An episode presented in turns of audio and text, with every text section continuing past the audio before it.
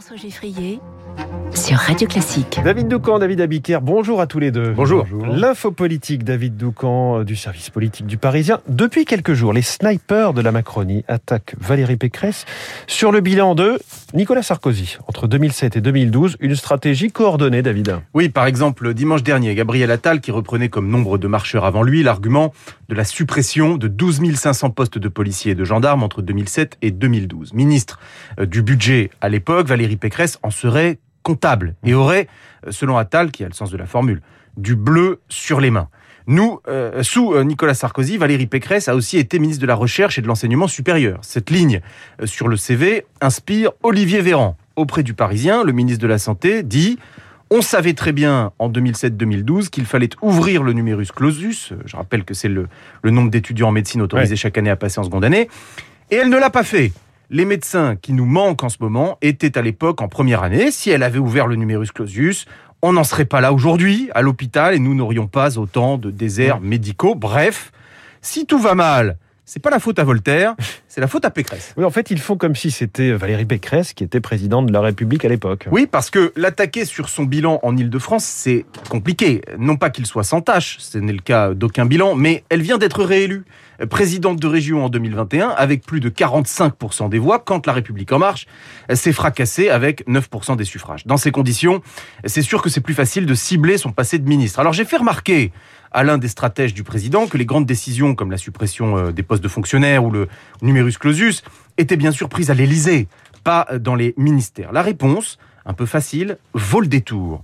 Sarko, tu l'aimes ou tu le quittes?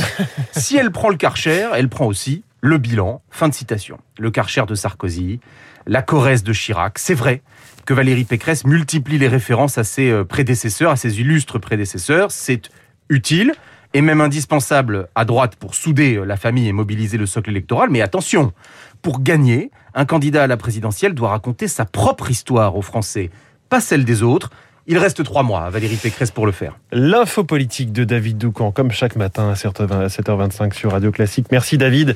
David Abiker, les titres de la presse et ce matin, haro sur le ministre de l'Éducation nationale. Et c'est Libération qui donne le ton. L'éducation en grève, c'est la faute à Blanquer et non plus à Valérie Pécresse. euh, ni à Sarkozy. Mais le quotidien s'empresse d'ajouter que le ras-le-bol va bien au-delà des ratés de la gestion du Covid. Pour le Figaro, Blanquer a été piégé par les contraintes sanitaires et les injonctions contradictoires du gouvernement pour maintenir les cours en présentiel tout en contrôlant l'épidémie.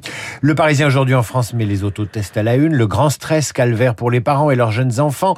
À l'école, c'est donc la colère et l'incompréhension qui font la une du journal. La croix Également, le Covid à l'école s'est transformé en véritable piège politique. Heureusement que les échos sont là pour nous rappeler que le mariage entre PSA et Fiat Chrysler a créé un géant automobile qui souffle sa première bougie. Au moins une bonne nouvelle. Sinon, dans les hebdos, c'est plutôt la fête à Macron. Macron fait la une de Valeurs Actuelles avec ce titre L'emmerdeur, la une de Marianne avec ce titre, Comment Macron va pourrir la campagne.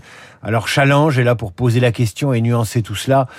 Macron, pourquoi tant de haine?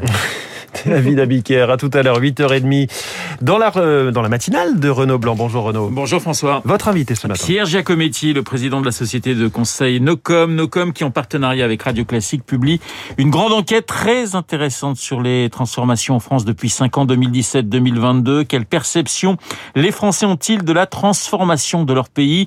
Quels sont les chantiers prioritaires? Transformer, moderniser, euh, changer? Est-ce négatif ou positif? Pierre Giacometti et cette enquête sur les attentes de nos concitoyens à 8h15 dans le studio de Radio Classique. Juste après la revue de presse de David, vous retrouverez Franz-Olivier Gisbert, Fogg pour commenter l'actualité, la grève des enseignants, la campagne présidentielle, le soutien d'Alain Minc à Valérie Pécresse, mais aussi Charlotte Gainsbourg, esprit libre et même très libre avec Franz à partir de 8h40. 7h et pratiquement 29 minutes.